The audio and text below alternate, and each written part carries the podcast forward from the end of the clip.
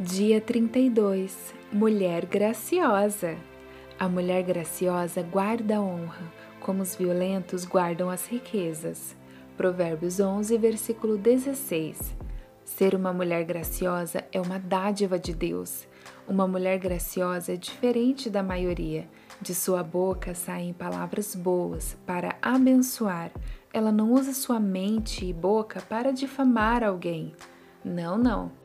Essa mulher alcança honra perante Deus e os homens por estar ligada à fonte verdadeira. Ela não permite que o seu amor se esfrie, ainda que viva no período considerado da Bíblia como Laodiceia. Quando permitimos que o nervosismo, a fofoca, a inveja tome conta do nosso ser, estamos nós mesmas a nos desonrar. Quando dizemos servir a Cristo, mas não demonstramos o reflexo do Cristo que nos salvou, acabamos desonrando a nós e a Ele. Essas mulheres possuem algumas características como ser meiga, alegre, engraçada, elegante, cordial, educada, civilizada, agradável, amigável, sociável, carinhosa, generosa, boa, misericordiosa, simpática, humana, caridosa, compreensiva e tantas outras, não é?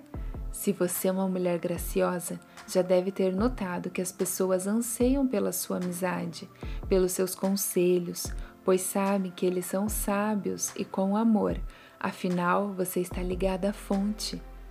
Essa mulher graciosa se importa com a sua honra, assim como pessoas violentas guardam suas riquezas.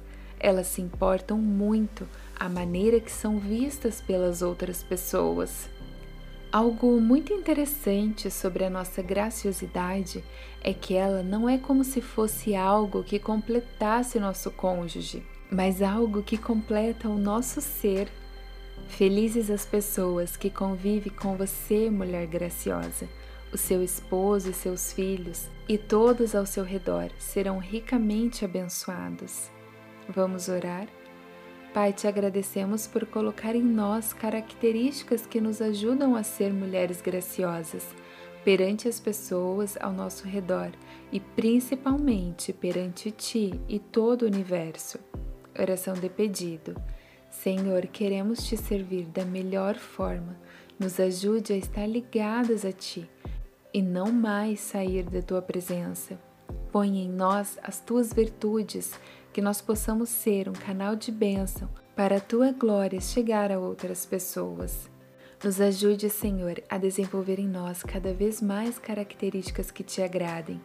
Que os nossos pensamentos não sejam voltados para que o lugar de mulher é onde ela quiser e tudo mais, mas que o nosso principal foco e objetivo seja que o lugar da mulher é estar no centro da vontade do Senhor que nós possamos ser mulheres graciosas aos teus olhos. Em nome de Jesus. Amém.